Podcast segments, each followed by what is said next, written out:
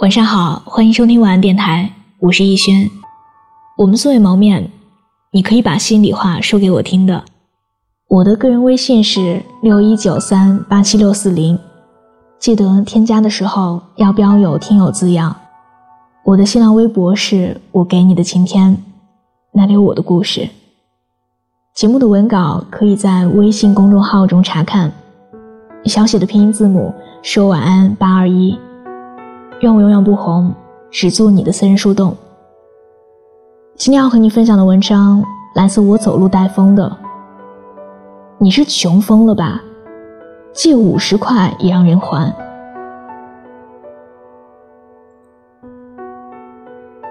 高中同学今天给我打电话聊天，他特别生气的说：“你知道吗？前几天我同学找我借了五十块。”今天我们一起去超市买东西，我忘带钱包和手机了，就问他那五十块能不能先还我。他撇撇嘴，从钱包里抽出一张五十的纸币丢给我。结账后，他没等我，直接自己回宿舍了。我慢悠悠地走到宿舍门口，你知道我听见他和别人说什么了吗？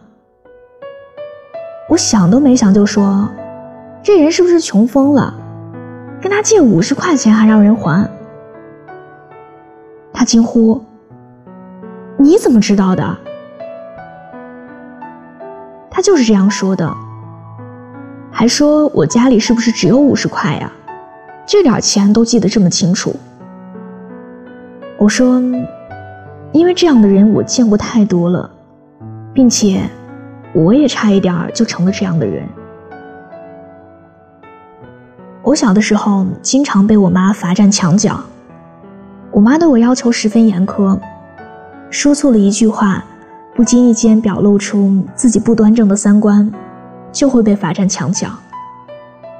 以至于我现在看到墙角，心里还会打怵。印象很深的一次被罚站墙角，是因为我说了一句。一块钱而已，不用还。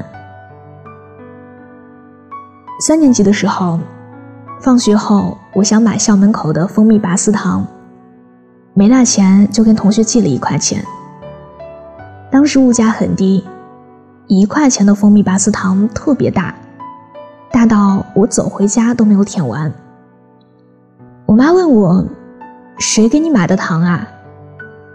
我说：“跟同学借了一块钱买的。”我妈说：“你去我包里拿一块钱，明天还给人家。”我当时躺在沙发上看动画片，懒得动，随口说了句：“一块钱而已，不用还。”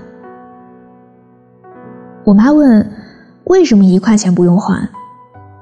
我说：“才一块钱，又不是一百块，给了就给了，他不会这么小气的。”我妈又问。那你当时是不是跟他说借一块钱？我说是啊，可是就一块钱呀，借和要有什么区别呢？我妈说：“好，你给我滚到墙角那站着去。”我从此不敢跟别人借钱。如果真的没有带，非要借，回头立马还给对方。如果不能马上还，一定会不厌其烦地告诉对方原因，让他放心，我还记着我欠你钱的事儿呢。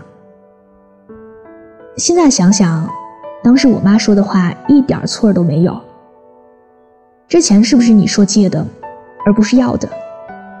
借了钱是不是就应该还？所以你跟我借五十块，我让你还钱，你说我穷疯了，到底是谁穷疯了？你一定遇到过这样的人，借钱的时候客气的不行，拿到钱就仿佛大家无事发生过，一直拖着不还你钱。当你开口找他要钱的时候，他立马像有钱的大爷一样斜着眼说：“这点钱你也好意思要回去？好意思呀，当然好意思。你找我借的钱，一分不差都是我的。”就算不是我挣的，也是我爸妈给的，和你一分钱关系都没有。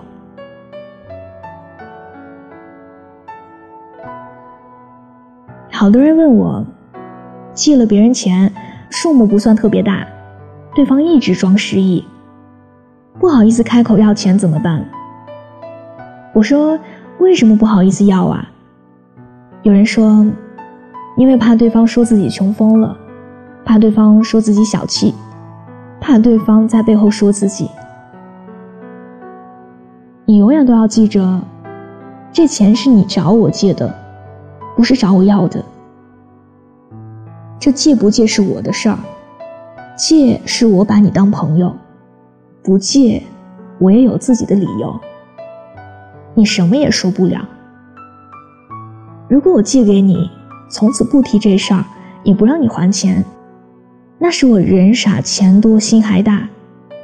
如果我让你还钱，你不高兴了，那麻烦你记住，这就是我的权利。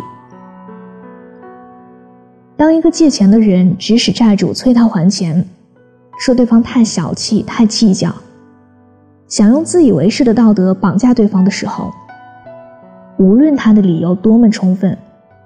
无论这金额多小，当他开口的那一瞬间，这个姿势已经非常难看了。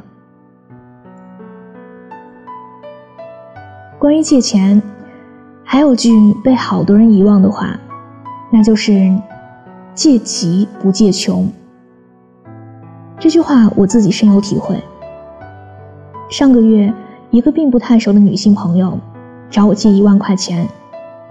因为我们真的不算太熟，我觉得她找我借钱，应该是有很急的事情。于是问他怎么了，没想到他说：“啊，我想买一个 LV 的包。”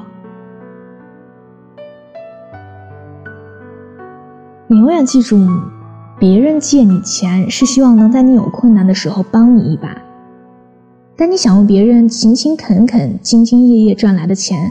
买个包，买件衣服，出去旅游，提高自己的生活水平，这根本不合适。你穷不代表你难，你难的时候大家都愿意帮你，但你穷，关别人什么事儿呢？每个人在别人心里都有一个筹码压着，对你好是把你当朋友，在你困难的时候拉你一把，也是把你当朋友。但这不是你心安理得、没完没了的向他人索取的理由。贪小便宜一定会吃大亏的。当你把对方的热情和信任都耗尽的时候，你会发现，你不仅穷，你还没有朋友。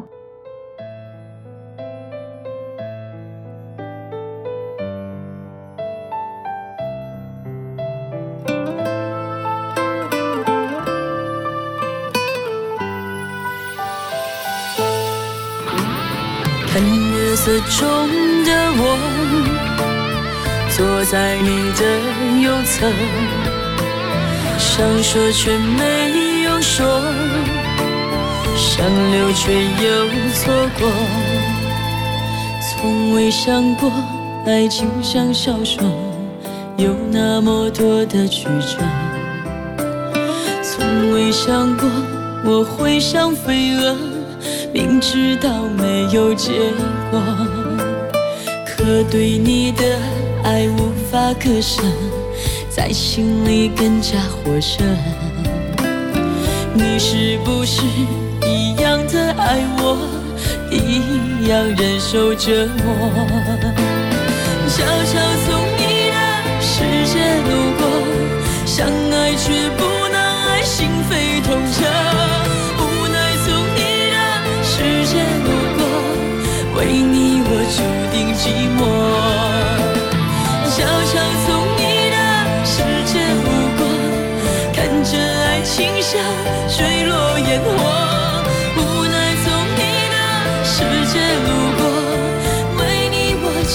情愿寂寞。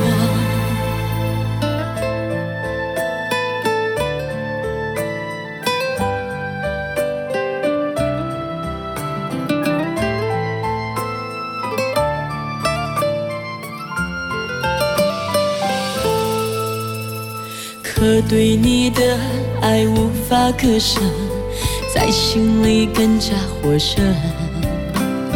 你是不是一样的爱我，一样忍受折磨？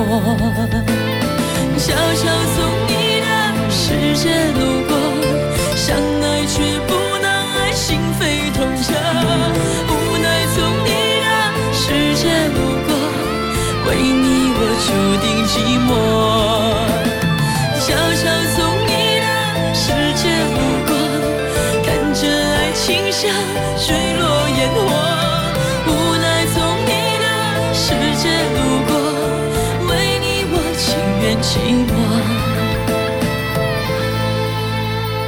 悄悄从你的世界路过，相爱却不能爱，心扉痛彻。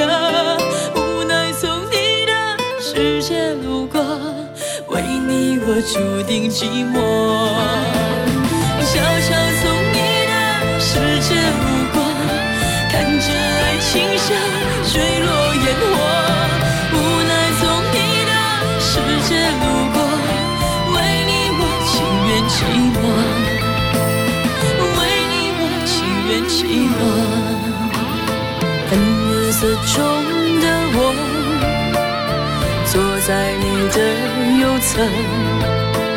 想说却没有说，想留却又错过。